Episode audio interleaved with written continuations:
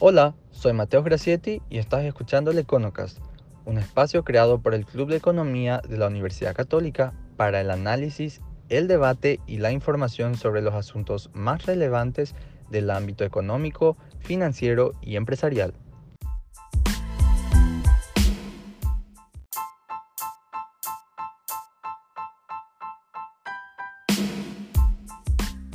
Tardes, estamos aquí en el bloque habitual del Club de Economía de la Universidad Católica.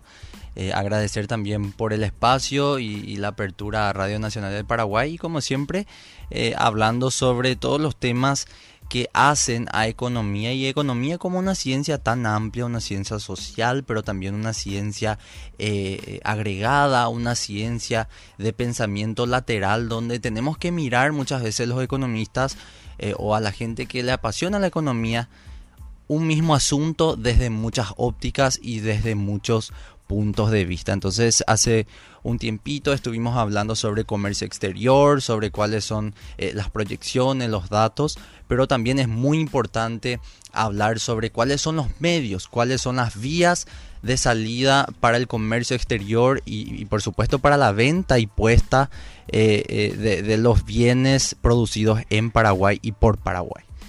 En esta ocasión nos acompaña Nicolás Caballero, por un lado, y por otro el doctor Mario Aníbal Romero Levera. Él es economista y máster en Dirección Estratégica en Tecnología de la Información por la Universidad de León, España. Es doctor en Administración de Empresas y posee especialización en Liderazgo Estratégico en el Instituto de Altos Estudios Estratégicos del Paraguay.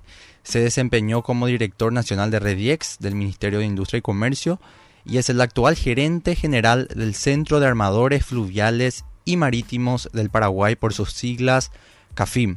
Sea usted muy bienvenido, doctor Mario, esta es su casa. Mateo y bueno, muchas gracias Nicolás también por, la, el espacio que ustedes nos dan. Bueno, en realidad como eh, gerente del Centro de Armadores Fluviales que hoy me toca y bueno, también estuve eh, varios años en la Universidad Católica, digamos como, como alumno, eh, ahora estoy, bueno, como docente también. Pero, y bueno, nos toca un desafío ya a nivel profesional hoy que es la, la, la, hidrovía, ¿verdad? Que como estaba mencionando al comienzo, ¿verdad? Tenemos, a veces nosotros nos concentramos, digamos, como país, inclusive como sociedad, de repente en, en, en, algunos aspectos muy importantes también, ¿verdad? Por ejemplo, la, la, todo lo que es el comercio aéreo, transporte terrestre, que por supuesto no hay duda. Hablamos a veces de lo que es el ferrocarril, también de la importancia. Le escuchaba un becario de Becal hace poco que estaba en Londres que decía que él cuando volvió a Paraguay le sorprendió no ver trenes. Él está acostumbrado a manejarse y, es otra cosa también que hay que ir, ir debatiendo, ¿verdad? Todo eso complementa y fortalece. Y bueno, en mi caso es el tema es la, navegabilidad, los ríos, nuestros pulmones, eh, digamos que nos dan acceso al, al mar, ¿verdad? al océano y a, a otros continentes también. Y bueno, estamos justamente para hablar un poquito de eso hoy, Mateus. Efectivamente. Cuando hablamos nosotros sobre hidrovía Paraguay-Paraná, eh, generalmente lo que se nos viene a mente es eh, la conjunción de los ríos Paraguay y Paraná desde su, eh, desde su origen hasta la desembocadura ya cerca del Mar del Plata, ¿verdad? Ah, eso es así, por un lado quisiera preguntarle si esa es una concepción correcta de lo que estamos hablando y por segundo, eh, cuáles son los datos eh, de lo que mueve hoy la hidrovía Paraguay-Paraná, cuál es su importancia dentro de la economía local eh, y también contarnos un poco en datos y en datos concretos, en datos precisos, cuál es la importancia de la hidrovía para el desarrollo del Paraguay. Bueno, eh, en realidad es, de alguna manera es así. Nosotros básicamente nos concentramos en lo que es la importancia de la hidrovía que comienza en Puerto Cáceres, el norte, está hacia, bueno, norte para nosotros como Paraguay, eh, está en Brasil ese puerto, y va hasta eh, Puerto de Palmira, Nueva Palmira, Uruguay. por eso te digo, es, una, es digamos, nuestro río Paraguay y posteriormente Paraná nos conectan con una serie de puertos importantes eh, y bueno, nos conecta también con unos cinco países, ¿verdad? Que forman parte de la hidrovía. Sí. Eh, comenzando por Bolivia, Brasil, Paraguay, Argentina y por supuesto Uruguay. Son todas, son todos desafíos que tenemos también. Eh, hay que ponerse en cuenta, sobre todo con la Argentina, que tenemos un tramo muy importante para que nuestros productos lleguen a a, distintas partes del mundo y también nosotros podamos recibir los insumos necesarios para que las industrias funcionen, ¿verdad? Em, bueno, estamos hablando de al año unas 20 mil toneladas aproximadamente, ¿verdad? perdón, 20, sí, 20 eh, millones de toneladas en realidad, 20 millones de toneladas en, conjunto, tanto de importación como exportación, aproximadamente un poquito más, un poquito menos, pero que es lo que eh, nosotros tenemos, eh, digamos, en, cuestión de comercio.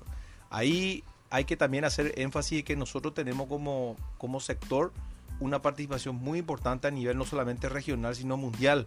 Paraguay y simplemente para recordarle a algunos de los oyentes también de que eh, es el, digamos, a nivel fluvial, es la potencia número uno en cuanto a lo que son, digamos, flota fluvial en Sudamérica. Y número tres, de, después de Estados Unidos, China, y viene Paraguay. Tenemos a, justamente está nuestro país como, digamos, potencia en cuanto a lo que es, eh, digamos, flota fluvial, ¿verdad? Eh, entonces es un sector muy importante que se fue fortaleciendo con el tiempo porque también, así como a veces hablamos de repente de algunas, eh, eh, digamos, debilidades que tenemos, ¿verdad? Como cualquier, cualquier país, también hay que decir que las condiciones de Paraguay hicieron propicia para que muchas empresas y empresarios extranjeros apuesten a Paraguay. Estamos hablando de un sector que tiene un nivel de inversión solamente en equipamiento de unos 3.700 millones de dólares aproximadamente, según los últimos datos que tenemos, y que está empleando a unas 3.300 eh, personas aproximadamente. Y eso si nos vamos a, eh, digamos, a, nivel de otros familiares también de manera indirecta, unas 20.000 personas al menos. Es lo que nosotros manejamos.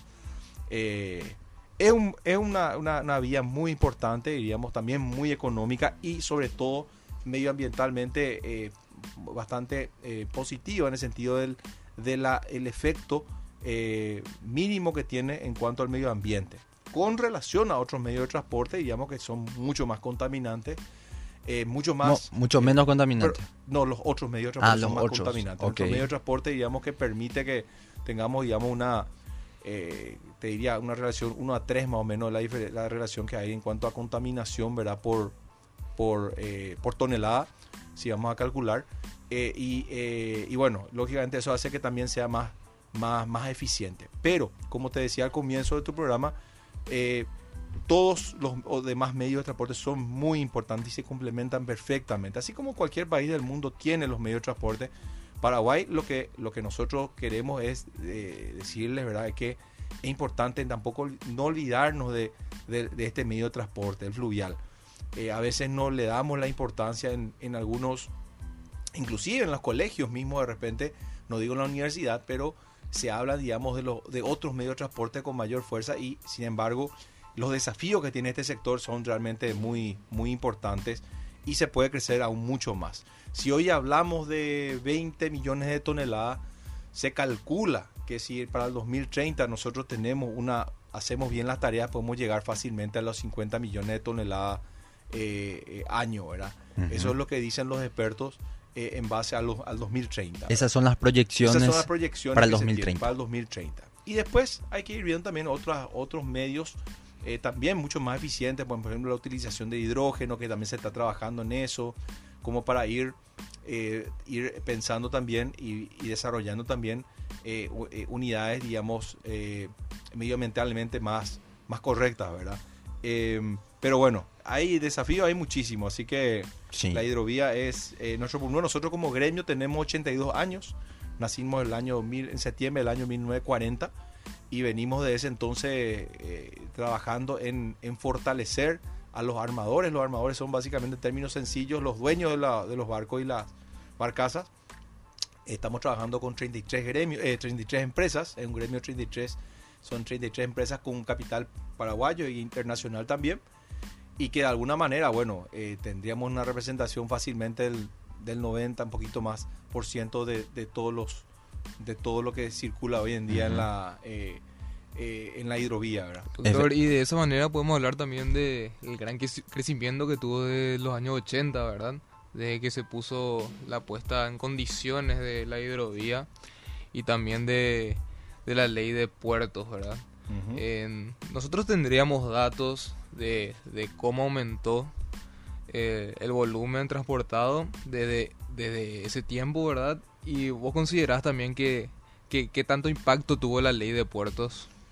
Bueno, en realidad vamos, eh, para ser siempre sinceros, ¿verdad? Hay una asociación que se llama Caterpa, que es la asociación que está relacionada a los puertos, sobre todo los puertos privados en este caso, que está, bueno, que de alguna forma es fruto de lo que estaba comentando acá Nicolás, de esa ley que de alguna manera permitió el desarrollo de los, de los puertos en Paraguay, los puertos privados sobre todo que complementan los puertos públicos. Claro, porque antes, a modo de paréntesis, solamente se podrían usar los puertos públicos, es decir, el puerto de Asunción, por ejemplo. Y eso permitió no solamente la creación, sino también la disponibilidad para los eh, usuarios de los puertos, eh, para los distintos usuarios que tienen los puertos, de mejores servicios también en cuanto a servicios portuarios hablando. ¿verdad? Que este, ese no es un tema que nosotros lo manejamos como centro de armadores, sí somos, eh, somos digamos, trabajamos juntos con la, con la Asociación de, Puertos Privados, con Caterpa, y que de alguna manera sabemos, digamos, que hay un, desarrollo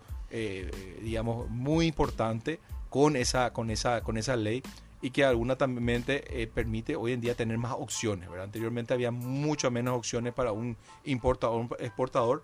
Yo llegué a ser importador eh, durante 13 años, así que conozco digamos, un poquito ese proceso y realmente da mayores opciones también a, los a los distintos usuarios. ¿verdad? Y el, el, servicio también ha mejorado, lógicamente la competencia como, como todo hace que los, eh, estos servicios también se vean, se vean eh, ampliamente mejorados. El, cuanto, cuanto a navegabilidad, bueno, se ha, eh, se ha desarrollado la, la, la, la, flota fluvial, lógicamente ha tenido un crecimiento también, algunas modificaciones también, hoy se, se, se, navegan, digamos, unas condiciones muy diferentes a los años atrás, en el sentido a nivel de tecnología, a nivel de capacitación, el, índice de, errores, de, de, de accidentes mínimo, por la, justamente por una serie de, acciones que se llevan adelante con, los armadores fluviales en, términos de seguridad. Eh, pero también es importante decirle que estas bajantes, por ejemplo, que tuvimos del año 2019 hasta ahora, mm. ha afectado mucho, ¿verdad? Eh, eso hubiese sido mucho más complicado si no se hubiesen hecho los trabajos de dragados que se vienen realizando hace unos años y que el cual nosotros estamos muy, muy contentos de que se, se hagan porque permiten que la navegabilidad no, no pare, o sea, que continúe esto dentro de las limitaciones que, que se tienen y dentro de los costos que ello implica cuando uno tiene que empezar a dividir las barcazas para poder pasar. Eh, y, bueno, eh, hoy eh, eso ha permitido que se puedan seguir navegando, Paraguay pueda seguir teniendo los precios razonables, inclusive para los repuestos que se reciben, para los alimentos de los supermercados, etcétera, teniendo en cuenta que por la condición de Paraguay como una eh, este, eh, como decía Autor Abasto, en una isla rodeada de tierra, hoy eh, tenemos un costo aproximadamente, un, costo de, de, logística entre un 30 a 35% de, los productos que nosotros compramos, que es muchísimo si comparamos con otros países que tienen máximo 10%. O sea, me voy eh, a, modo de ejemplo, ¿verdad? O sea, me voy al súper y compro un artículo, un, eh, 10.000 guaraníes me sale una galletita y de eso entre 3.000 y 3.500 guaraníes corresponde a costo de logística. Así mismo, a traer ese producto a Paraguay. Repuestos, todo, todo lo que implica porque justamente, y eso es lo que nosotros hoy queremos baja, o sea, estamos buscando que eso sea mucho más, eh, digamos, sea menor eh, a través de distintas acciones que están llevando adelante. Entre esa una acción muy importante que es la, el plan maestro de la, de la hidrovía, que no tenemos. Hoy estamos haciendo nosotros como una casa que compramos, perdón, una casa que compramos y nos dan una casa, ¿verdad? Y nosotros nos regalan la casa, nos regala el, país esta, esta, esta, estas vías navegables y estas vías navegables se tienen que administrar. Cuando uno tiene una casa, tiene para, para arreglar la cañería, la electricidad, necesita un plano, porque si no tiene plano, entonces empieza a romper distintos lugares para encontrar esos, eh, esos caños que hay que reparar. Eso lleva mucho más dinero y además es mucho, mucho más destructivo en, términos de, de, impacto en la naturaleza. Con un plan maestro es como tener un plano de tu casa. Entonces vos sabes perfectamente cómo tenés que administrar, no solamente a nivel económico, en este caso a nivel social, porque hay mucha gente que vive de, alrededor, en la, ribera del río, y que lógicamente hay que contemplar todo eso, ese impacto que pueda tener cualquier obra que se haga. y a nivel medioambiental también, porque hay que cuidar justamente el, la, la sostenibilidad de esto para que esto dure mucho más años. Ahí mencionas, doctor, dentro de un plan maestro, eh, hay mejoras o, hay pequeñas, eh, pequeñas modificaciones que se deben hacer hoy a la hidrovía eh, que mucho se comenta de repente por la prensa o por otros medios, pero quisiera escucharle de primera mano, o sea, cuáles son esas eh, modificaciones, esos cambios, esas mejoras que deben hacerse a la hidrovía Paraguay-Paraná para que siga siendo sostenible y siguiendo una, eh, y que le permita seguir efectivamente una senda de crecimiento en el 2030, como dijiste. Sí, bueno, en realidad hoy los trabajos de dragados tienen que continuar se acaba de aprobar una nueva licitación, básicamente nacional. Eh, creo que fueron tres empresas adjudicadas, bueno, que ya vienen trabajando hace rato. 6 eh, millones de metros cúbicos, lo que se va a dragar aquí a tres años. Ya se venía trabajando también eh, años anteriores.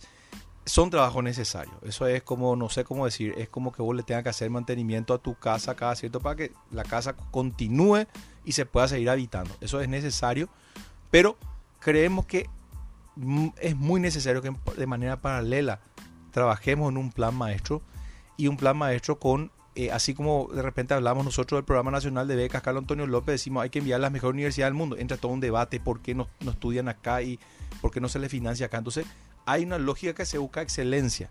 ¿Dónde están las mejores universidades? No, ¿Para qué uno busca la excelencia? Para que estas personas vengan a Paraguay finalmente a, aplicar esa excelencia lograda, captada de, de, otros, de los mejores lugares del mundo. Bueno, eso ocurre básicamente en casi todas las cosas y no es, no es diferente el caso de eh, la, hidrovía. Se necesitan aquí para el, tramo soberano, le decimos nosotros, que es justamente el tramo que, no tiene conexión con los demás países como Brasil y con Argentina, el, netamente paraguayo, es donde eh, queremos, digamos, empezar a desarrollar ese plan con la ayuda, digamos, de expertos que, conocen esto y que de alguna manera dejen ese plano para que nuestros ingenieros paraguayos, aparte de conocer todo ese proceso, aprender de cómo se administra esta, esta hidrovía, eh, finalmente pueda servir para que después continuemos nosotros como solos sin la necesidad de depender de concesiones a otros países, diríamos, que de repente vienen, hacen el trabajo y se van y no dejan la capacidad instalada o no dejan el know-how instalada. Y nosotros queremos que cualquier plan permita que se quede la capacidad instalada en el país, con nuestros ingenieros, con nuestros técnicos. Entonces, después los paraguayos solo nomás ya vayan, vayan haciendo. Esa es la idea. Eh, y, porque ustedes saben, ¿verdad? Que en, distintos momentos de la vida hubieron fábricas de aviones, etcétera, que a veces vienen, se instalan, en el caso fue de Brasil, por ejemplo, después van, salen eh, digamos, del, país y el, país queda sin esa capacidad instalada. Porque había sido que tenían todo un proceso que solamente los técnicos de ese país conocían y finalmente salen. Entonces, eh, y no, no, no, no queda la capacidad instalada, se pierde tiempo, se, muchas veces se tiene que volver a contratar la misma empresa y eso en realidad genera una dependencia y eso es lo que nosotros no queremos. Entonces, queremos trabajar, que se sigan realizando los trabajos de dragado en el río Paraguay, sobre todo el río Paraná también, y que finalmente esto se pueda seguir circulando. Eso va a permitir que tengamos mejores costos para todos, para el que compra este, la cadena de su moto, el que tiene que ir al supermercado a comprar insumos, para todos básicamente, eh, por un lado. Y por otro lado, queremos también que nuestros técnicos se vayan capacitando. Entonces absorben esa capacidad, dejan instalado y en los siguientes llamados ya vamos a tener pliegos de base y condiciones mucho más precisos en lo que hay que hacer. Hoy los dragados básicamente son de emergencia prácticamente. O sea, que nosotros visualizamos que hay un paso en un lugar determinado, vemos que está taponado y le decimos vayan a dragar ahí. ¿Me entiendes? Entonces es como la cañería de tu casa, se trancó acá y rompeme ahí, por favor, vamos a, mm. vamos a liberar. Y después se, tranca acá, y después se tranca acá, entonces no terminas nunca. Si vos tenés un plan, eh, vas a saber exactamente cómo fluye todo eso. Efectivamente. Bueno, y ahí cuando hablamos, por ejemplo, de, eh, bien dijiste, el tramo soberano, ¿verdad? Pero eh, la mayor parte de la hidrovía, por ejemplo, está eh, cimentada en una responsabilidad compartida entre países y es justamente eso lo, lo, que hace tan especial a la hidrovía Paraguay-Paraná porque no es solamente la cuestión económica, o sea, también entra en juego intereses eh, políticos y, cuestiones, digamos, eh, de, carácter cultural o de carácter em, también de, la diplomacia, ¿verdad?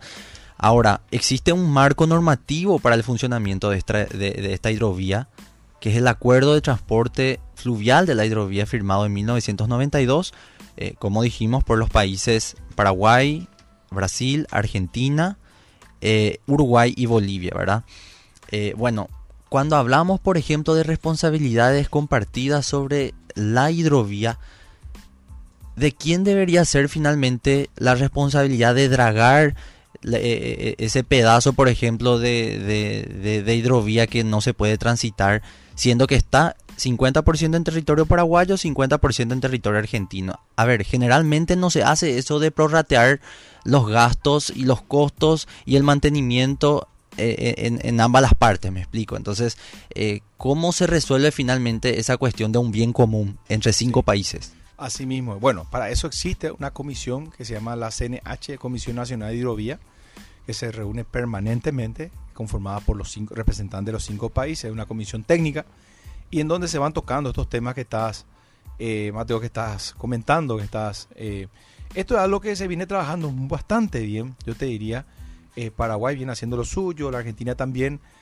solamente que de repente nos encontramos con algunas sorpresas por algún motivo de la vida, como el caso de, por ejemplo, el cobro de peaje, que básicamente el peaje puede darse, inclusive acá tengo, eh, hay no solamente ese acuerdo que vos estabas mencionando, la hidrovía, sino también está el acuerdo que Paraguay firmó en el año 1967, eh, que es el Tratado de la Navegación, la libre navegación entre Paraguay y Argentina. Ambos eh, hablaban, se habla básicamente de la igualdad en cuanto a las, los derechos, etcétera.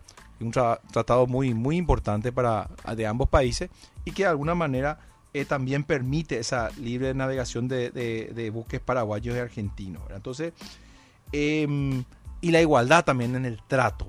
Ahora, si te fijas en el, en el peaje actual, hay una diferencia, por ejemplo, entre los que van, eh, hacen, eh, digamos, que navegan, digamos, dentro de la Argentina, a hacerlo más sencillo, tiene un precio y, los que están navegando de Paraguay a la Argentina, digamos, otro precio. Entonces, hace que sea diferente eso. Eh, los costos son diferentes, hay diferencias. Entonces, hay una serie de cosas que estamos a través de estas comisiones tratando, tocando, la necesidad también de sobre todo que haya una contraprestación. Yo creo que hay mucha gente que eh, con la que estuvimos hablando de que no tienen problema en pagar un peaje si corresponde lógicamente por un servicio prestado. Es como cuando te da una ruta, si la ruta es linda, está bien mantenida, hay un servicio de seguridad o asistencia eh, digamos, en eh, seguridad, entonces vos pagás la, el peaje sin problema. Pero en este caso se, está poniendo un peaje sobre algo que nosotros no, no vemos la necesidad.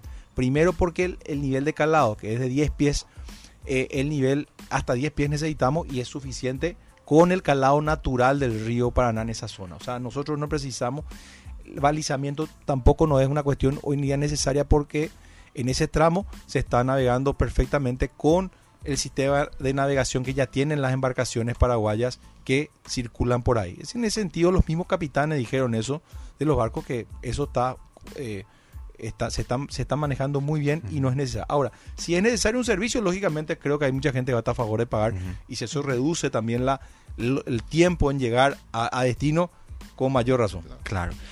Bueno, antes de que podamos seguir con, eh, con, este tema tan interesante, tenemos que irnos a una breve pausa. Está eh, con nosotros el doctor Mario Aníbal Romero Levera, el gerente eh, general de CAFIN, el, el, Centro de Armadores Fluviales y Marítimos del Paraguay. Y a la vuelta seguimos hablando sobre la hidrovía Paraguay-Paraná y su debida importancia para el comercio exterior del Paraguay.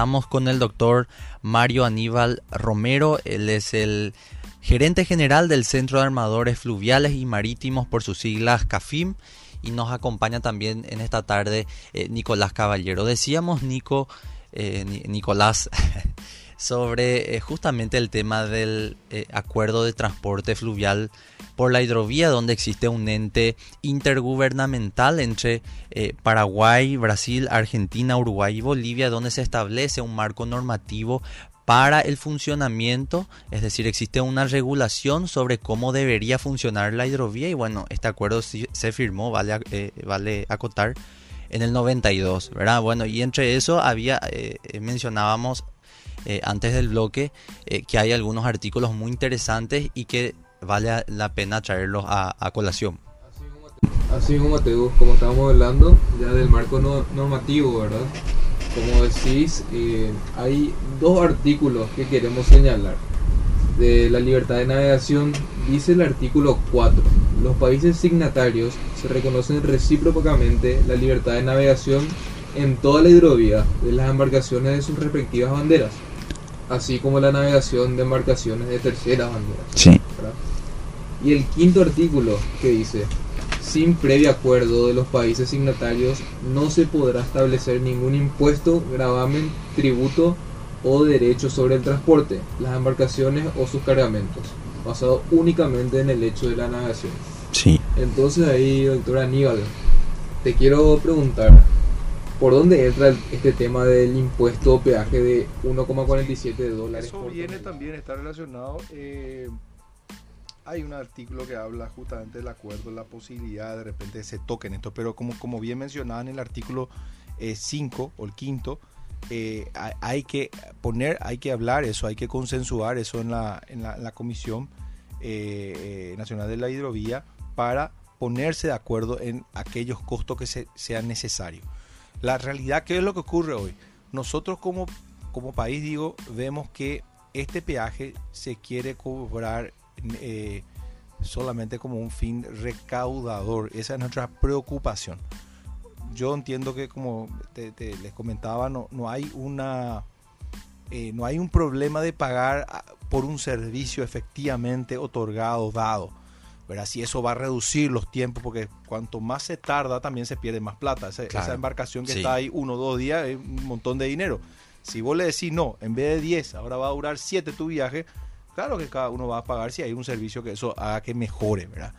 Eh, entonces, efectivamente se puede dar... Eh, este, se pueden dar algunos costos, pero para eso se tienen que estudiar, presentar, justificar y que lógicamente estén de acuerdo las partes también para que se implementen, ¿verdad?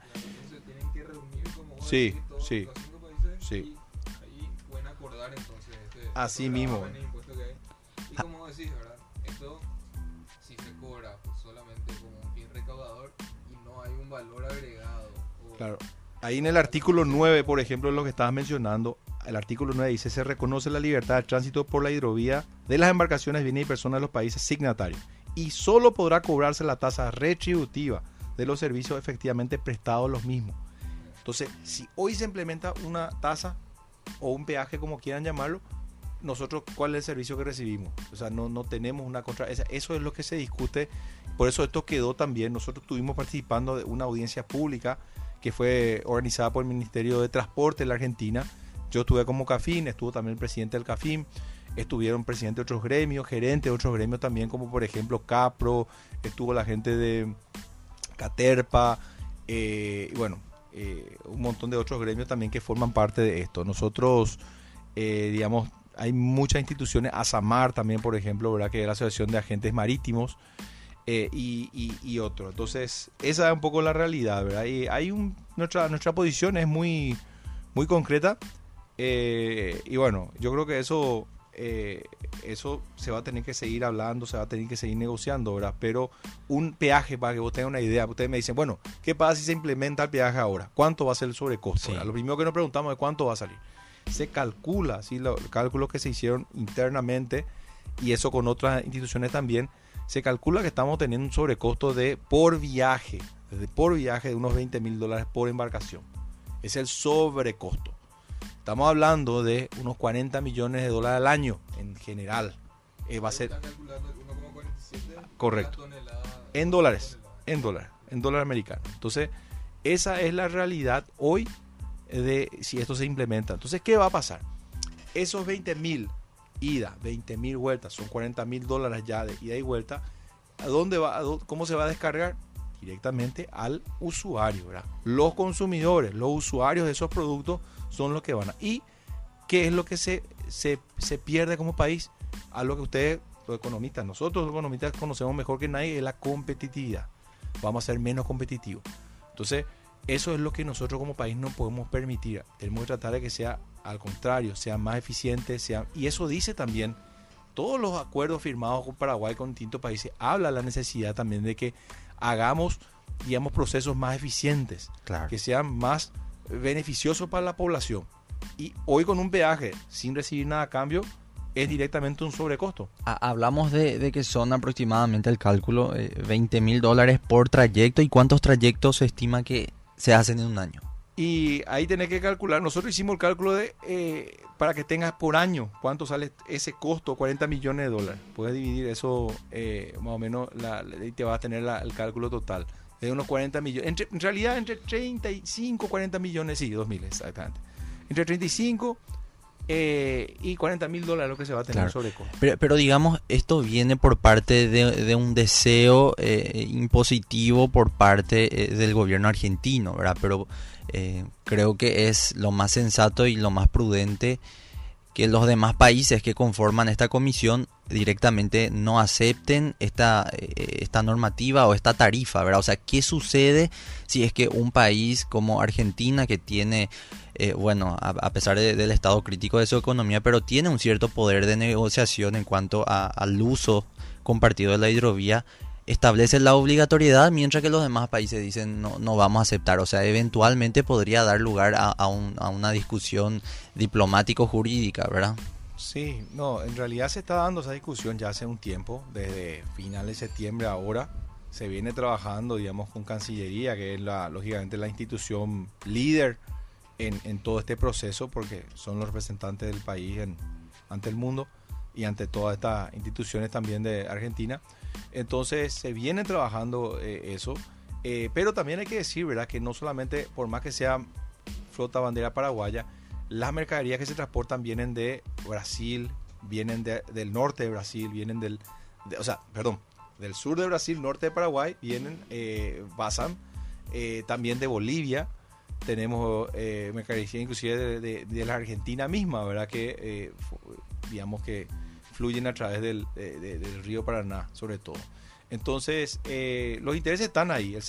muchos, muchos, muchas empresas, gremios en la Argentina están en contra del peaje, por ejemplo, que les afecta a ellos, porque también es un, un costo adicional, ¿verdad? Entonces, eh, por eso, por eso, si es con el ánimo solamente de recaudar, nadie creo que va a estar de acuerdo de, por parte de Paraguay, por lo menos de, de que se pague. ¿Ese impuesto se está cobrando ya hoy? No, no, no se cobra todavía. Es una discusión es un tema que se planteó a través de una, digamos, resolución del Ministerio de Transporte de la Argentina y que, bueno, se hizo ya la audiencia pública también que no tiene carácter vinculante. Nosotros nos pusimos nuestra posición ahí, pero eh, eso está, eh, está en stand-by actualmente, calculo yo. Espero que no, no, no, no, se tome una decisión así unilateral porque diríamos que se abrió una mesa de, de trabajo para esto. Eh, y bueno, yo creo que eso va a continuar, va a continuar, pero eh, no es la primera vez que se plantea. Esto ya me decían a mí en otros años también ya se había planteado algo, algo similar, con otros valores en este caso, y que de alguna manera hoy se vuelve a repetir, ¿verdad? Entonces, lo que pasa es que estos antecedentes no, no pueden, o sea, si se da, esto va a ser un antecedente muy negativo para el acuerdo de la hidrovía. Eso es lo que va a pasar. A ver, y en cuanto a porcentaje, eh, es muy, muy interesante, por ejemplo, hoy he visto un material eh, justamente elaborado por, por la Secretaría Ejecutiva eh, del Comité de la Hidrovía Paraguay-Paraná, y era justamente sobre el porcentaje que representa el comercio o el transporte de carga a través de la hidrovía Paraguay-Paraná en los diferentes países miembros de la comisión, ¿verdad? Y, a este efecto, por ejemplo, en Paraguay representa el, transporte de carga por la hidrovía el 76% de todo nuestro comercio exterior, ¿verdad? Mientras que para Argentina es del 54%, para Bolivia del 12 o 13%, Y ya para Uruguay y Brasil este valor es residual, cerca del 0,4, 0,5% para cada uno, ¿verdad? Entonces eh, hablamos de que eh, de repente esto no se discute tanto de una forma tan agresiva en Uruguay o en Brasil, pero sí en Paraguay porque es el pulmón eh, de, oxigenación del comercio exterior y, si nos quedamos realmente trancados en cuanto a la, hidrovía, nos restaría solamente ya acudir eh, a un sobrecosto muy grande a través del transporte terrestre, por ejemplo. No, este es un sector muy, muy importante para la economía porque fíjate que nosotros estamos, según los últimos datos que tenemos de, de aduana, entre el 40 y 45% de toda la recaudación de cuanto transporte por despacho corresponde al, al, sector de fluvial. Entre 40 y 45% dependiendo del año, los últimos años estoy hablando, conste que estoy hablando en periodo de pandemia, ¿verdad? Sí lógicamente esto se vio bastante golpeado. Eh, pero también hay otros datos, por ejemplo, el hecho de que la, tenemos unos casi 20 millones de dólares en, en o la inversión que hacemos en IPS, la inversión en, capital humano de todo lo que pagan de los colaboradores de las empresas del, de, este gremio, del sector, unos 20 millones, casi 20 millones de dólares el aporte al, solamente al IPS. Tenemos más de 3.000 eh, empleos directos, el salario también es un salario muy superior, 3.2 veces superior solamente el salario de, estoy hablando de los empleados en tierra, es 3.2 veces superior al promedio de los salarios en Paraguay y a nivel regional es el más alto que se paga en el sector. O sea, si estamos hablando con Brasil, Argentina, eh, después, después de Paraguay en Uruguay, por ejemplo, que es mejor para, como país dentro del sector. O sea, los salarios son muy buenos eh, lógicamente la responsabilidad también es importante, por eso, pero es importante decir que es un sector que, que mueve la economía y, bueno, queremos que esto siga siendo así, que sea cada vez mejor, que aumenten esos números también, que se cuiden todos los aspectos económicos, social y eh, medioambiental y, bueno, que tengamos alguna vez un plan, se digitalice, por ejemplo, la Prefectura General Naval, que estamos trabajando fuertemente ambas partes para que eso sea un logro y que eso se pueda pagar ya con una aplicación y no estar con un papel, papelito, etcétera, etcétera, que a esta altura del partido es bastante complicado. Imagínate una persona que tiene que venir pilar a, central para pagar por una... Eso es realmente hoy en día una locura, pero se sigue haciendo. Y, bueno, esa, ese es un desafío que nosotros tenemos, eh, queremos lograr y ojalá se dé brevemente eso, la digitalización de la Prefectura General Naval. El tiempo pasa volando, ya vamos llegando a 45 minutos de programa, tenemos más 5 minutitos. Eh, no sé si Nico tenés algo más que aportar dentro del, tema. Sí, bueno, eh, nada más mencionar, ¿verdad? Como dijo usted, doctor, que es un sector demasiado importante para Paraguay. Como vimos, el, no sé si te daste estos datos, Mateus, pero en la hidrovía Paraguay-Paraná, ¿cómo se dividen los países los porcentajes, verdad? De, transporte de carga. Paraguay tendría un 76,8%, Argentina un 54,6%, Bolivia un 12,9%, Uruguay un 0,4% y Brasil un 0,6%. La verdad que tener un porcentaje de 76,8% entre todos estos países es bastante alto, ¿verdad? Y, y bueno, eh, nada más mencionar eso y, siempre apostando a, la productividad y que sea cada vez más eficiente. Esto, como, como decís, apostar por la digitalización. Eh, en, cuanto a eficiencia, Nico, eh, perdón que te interrumpa, había un estudio de la CAF, por ejemplo, que me acuerdo, eh, que, justamente resaltaba el modo hidroviario de transporte como el más eficiente dentro de, los, de los modos usuales, digamos, ¿verdad? O sea, que una barcaza puede transportar 1.600 toneladas de carga y eso proporcionalmente equivaldría a 80 camiones para transportar esa misma carga. Es decir, que con una barcaza podemos transportar lo que equivale, lo, que equivale a, 80 camiones, ¿verdad? Para la misma carga. O sea, es un sector realmente importante de peso dentro de la economía nacional, pero eh, por supuesto también eh, altamente tecnológico y, eficiente, ¿verdad? Claro, ahí es la eficiencia por todos lados, o sea, en costo de transporte, eh, el cuidado del medio ambiente y los tiempos de, entrega también, como estuvimos mencionando. La verdad que como medio de transporte se diría que es el más eficiente, ¿verdad? Claro.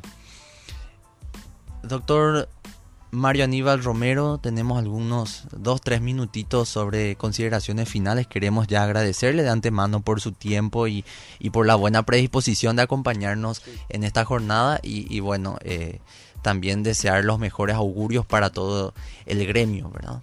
Muchísimas gracias Mateo y a Nicolás por la, por la oportunidad de comentar un poquito de esto. Hay muchos temas más, podemos hablar del tema salarial también, cómo se maneja, eh, la necesidad también de capacitación de más gente que se incorpore al sector.